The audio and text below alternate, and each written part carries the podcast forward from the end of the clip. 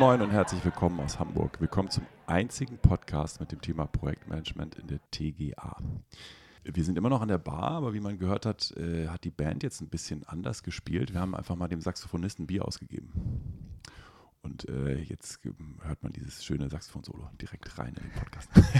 Kommen wir direkt zum Thema quasi. Kommen wir direkt zum Thema zum Saxophon. Na gut, über Musik kann ich mich leider nicht auslassen. Das ist nicht meine Disziplin auch. Kein Problem. Wir sprechen tatsächlich aber heute über Solostimmen und äh, tatsächlich auch über, ja, wie soll ich sagen, äh, integrierte Bands. genau, wir wollen das Thema äh, Domänen und Rollen im Endeffekt aufgreifen und äh, weiterdenken. Genau. Und dazu fällt mir ein Stichwort ein und das ist IPA. IPA, integrierte Projektabwicklung. Genau, aber ich glaube, damit wir da das besser verstehen können, müssen wir mit dem oder zum Ursprung der oder Ursprung der Wurzel, nee, das Wurzel allen Übels ein Stück weit hinkommen. Genau. Und da haben wir eine sehr schöne Zusammenfassung vom Deutschen Baugerichtstag 2018 äh, gefunden, was die Hauptproblemursachen bei Bauprojekten sind. Boah, das, da sagen alle, ja, das jetzt zuhören, ne? Jetzt wird's spannend.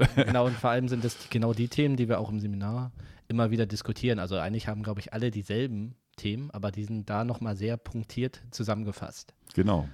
Und das sind so fünf Hauptpunkte, die da genannt werden. Und wir wollen die einfach nochmal kurz äh, reflektieren. Der erste Punkt ist äh, eine unzureichende Bedarfsermittlung. Also fehlende Projektziele, die Budgetierung, Terminierung, also der Grundstock der der, des gesamten Projektes im Endeffekt. Genau, der, da geht's los. Haben wir ja auch schon in tatsächlich äh, Folge 1 schon festgestellt und auch das perfekte Projekt hat das schon behandelt. Äh, interessant fand ich, dass der Baugerichtstag nochmal gesagt hat, dass dadurch, dass diese Projektziele nicht richtig definiert sind, von vornherein so ein ganz hoher monetärer, monetärer und äh, terminlicher Druck auf dem Projekt herrscht. Also irgendwie das Budget ist eingeschränkt, die Termine sind zu knapp bemessen und damit beginnt das Projekt mit Stress ne, für alle Beteiligten. Also gerade die, die letzten Meter auf dem Marathon sind gleich im Vollsprint zu machen. Genau, die, genau der, mit dem Sprint geht es rein und dann kommen wir langsam, wird es langsam langsamer und das ist, ist, ist schlecht fürs Projekt.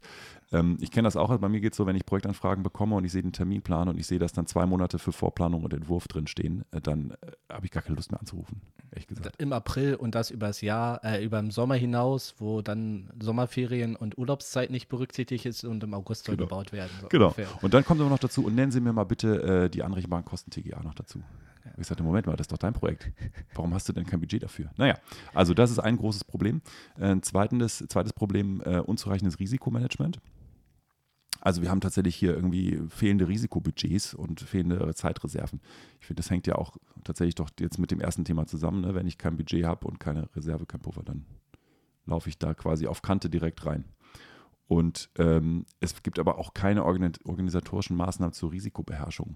Also ich glaube, das führt so ein bisschen das hören, was du mal gezeigt hast, so, so ähm, Projektstatusblätter, ne? dass mhm. man sozusagen einfach von den Planern sich mal abholt, wo sind Risiken, wo siehst du Risiken? Das finde ich ein cooles Instrument da abnehmen. Also das Risikomanagement im, vom Bauherrnseite. Genau, das, das fehlt. Wir sind schon wieder bei den Lösungen typisch Ingenieur. Ja, wir, wir leiden bei den Problemen. Also genau, es, gibt, ja. es gibt kein Risikomanagement.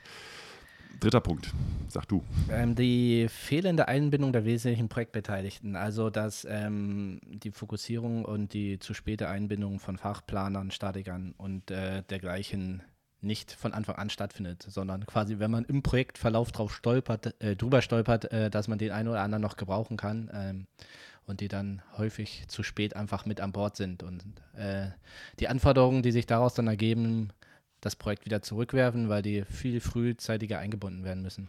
Genau, also ich habe so ein praktisches Beispiel, das ist für mich gerade das TGA-Fachplaner, ne? wenn dann der Entwurf schon steht vom Architekten und ich soll dann bitte meine Vorplanung machen. Da sage ich, ja, Moment mal, ich weiß gar nicht, was da rauskommt, ich weiß gar nicht, welche Technikfläche ich habe. Aber schön, dass du deinen Entwurf schon durch hast. Du weißt ja schon, wo die Technikflächen sind. Ne? Ah, nee, nee, eigentlich nicht. Da ist ja was vorgehalten worden. Ja, ja, genau. Also es gibt dann tatsächlich, äh, die Bedarfsermittlung ist ohne Fachplaner passiert, die erste, zweite, dritte Leistungsphase. Ja, ja kommt quasi zum Punkt 1 zurück, unzureichende Bedarfsermittlung. Genau, unzureichende also Bedarfsermittlung und dann zu später Einbindung. Und dann geht es los mit dem für Punkt 4, mangelndes Vertrauen unter den Projektbeteiligten. Äh, Dadurch, dass eben alle ihre Vertragspartner in eine Richtung haben oder sich auf einen äh, zuschneidern und das ist der Bauherr. Genau, das ist dann so, das sagen wir, wir ja, die, die, die Krabben untereinander streiten sich und ziehen den anderen immer wieder runter ins Körbchen, ja. damit auch keiner rauskommt.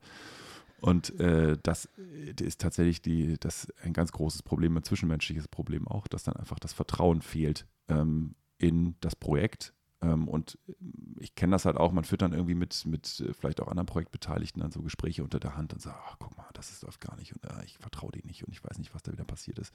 Ja, die verdienen da auch viel mehr und äh, ne, wir haben da irgendwie ein Problem. die Teams ständig neu zusammengewürfelt werden.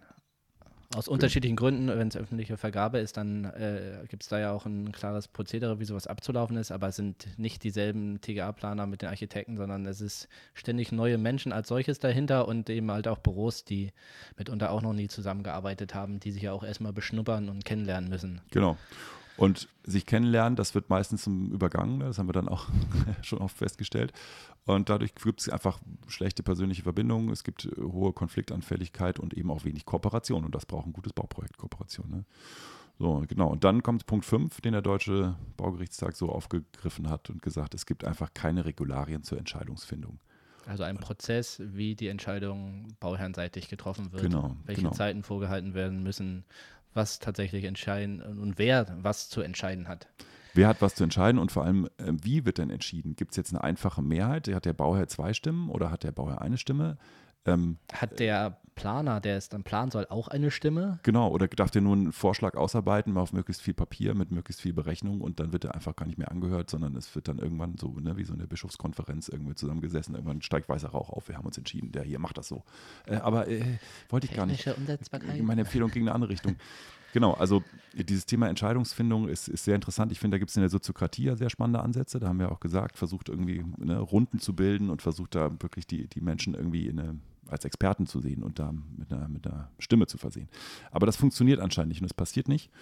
Und ähm, wenn man jetzt diese Problemursachen, diese fünf nimmt und unsere ja, Folge 10 sich nochmal anhört, Domänen und Rollen des Bauprojekts, dann stellt man fest, okay, ähm, eine der großen Ursachen ist vermutlich, dass es einfach einen Haufen Einzelverträge gibt der Bauherren untereinander und dass diese ganze Sphäre, diese Domäne des Bauprojekts beim Bauherrn alleine liegt und die ganze Verantwortung und die Chancen und die Risiken bei dem liegen und äh, er vielleicht gar nicht weiß, wie er Risiken handelt, er aber auch nicht weiß, wie er Entscheidungen treffen soll äh, mit dieser Gruppe von Beteiligten, von Stakeholdern, wie man neudeutsch sagt, dann ähm, kennt man da auch die Ursache. Ne? Also die, diese alte, dieses alte Format ist nicht im Sinne des Bauprojekts.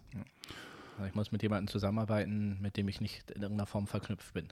Genau, mit dem ich tatsächlich keine, keine richtig geteilten Interessen habe und das führt zu wenig Kooperation.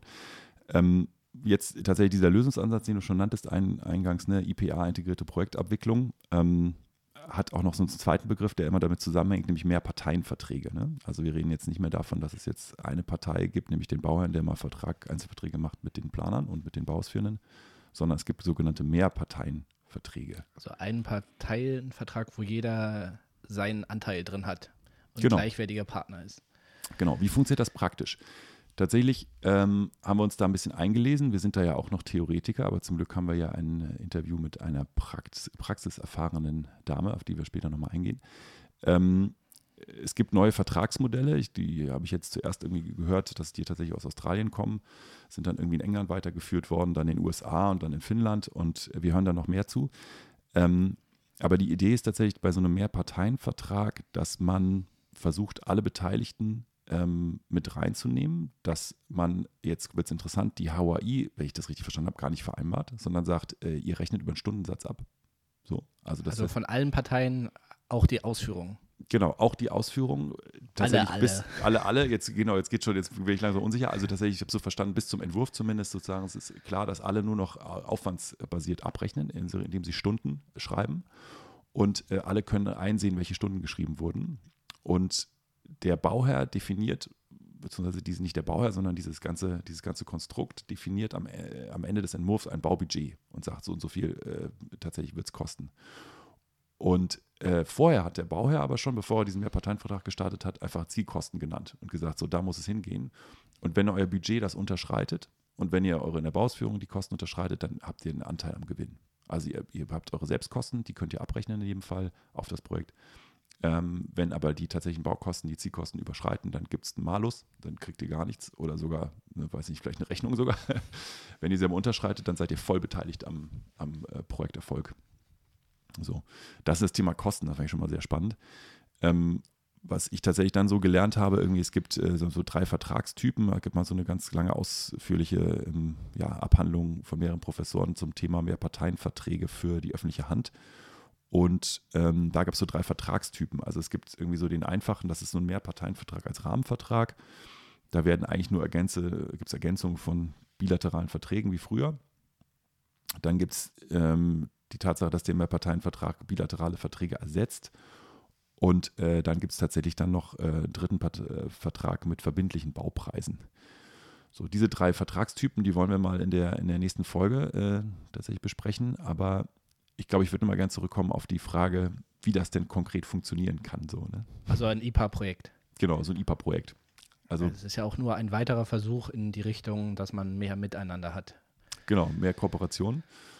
Ähm, und tatsächlich eine andere Honorierung ist ja ein großer Teil. Ne? Ähm, zweite Frage, die ich mir da so ein bisschen stelle, wenn ich jetzt tatsächlich versuche, wieder alle Planungsbeteiligten zusammenzufassen, dann kann ich ja auch über einen Generalplaner arbeiten.